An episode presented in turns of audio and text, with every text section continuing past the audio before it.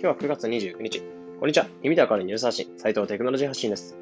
このチャンネルでは5分でわかる仮想通貨ニュースっていうのコンセプトにニュースをお届けしています。それでは早速、今回のニュースに行ってみましょ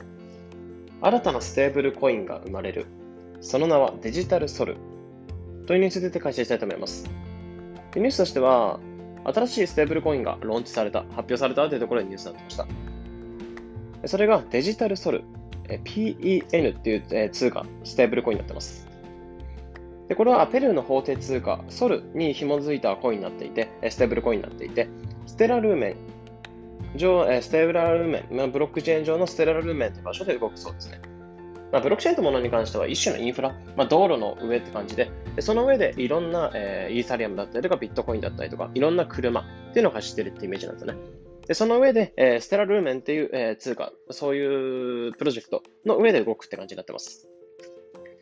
で、このデジタルソルの特徴としては、アルゼンチン、ブラジル、米国などの法定通貨だったり、他のデジタル、デジタル通貨とも了解できるというところが特徴になっています。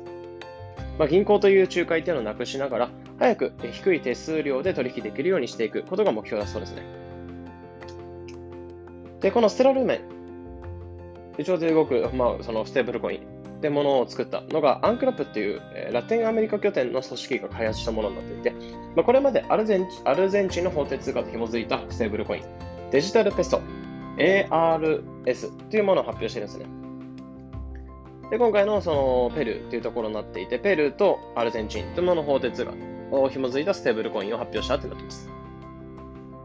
で、このアンクラップっていうところは、まあ、今後コロンビアだったり、チリだったり、メキシコ、ブラジルの法定通貨とも紐づいたステーブルコインも、えー、作っているというところも話がされていて、まあ、今後も注目が集まっているって感じになっています。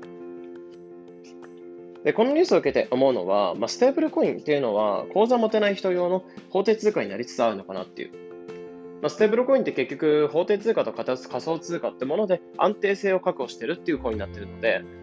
その仮想通貨が混ざってくれるってことで、例えば口座が作れなくて、えー、法定通貨を使えない、ドルを使えないって人であれば、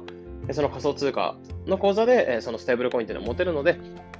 まあ、口座が持てなくても仮想通貨のウォレットさえあれば作れるよっていうところになるので、そういった口座が持てない人、まあ、このお金が自由に使えない人、人用の、えー、法定通貨、安定性のある通貨になってきてるのかなというところを思いました。というところで今回は新た新たなステーブルコインが現れた。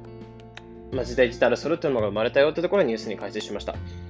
まあ、このような形で、このチャンネルでは、えー、仮想通貨ニュースというのを1日1個から2個深掘りして、できるだけ分かりやすくお伝えしております。日々の情報収集やトレードにお役立てください。それでは、良い一日を。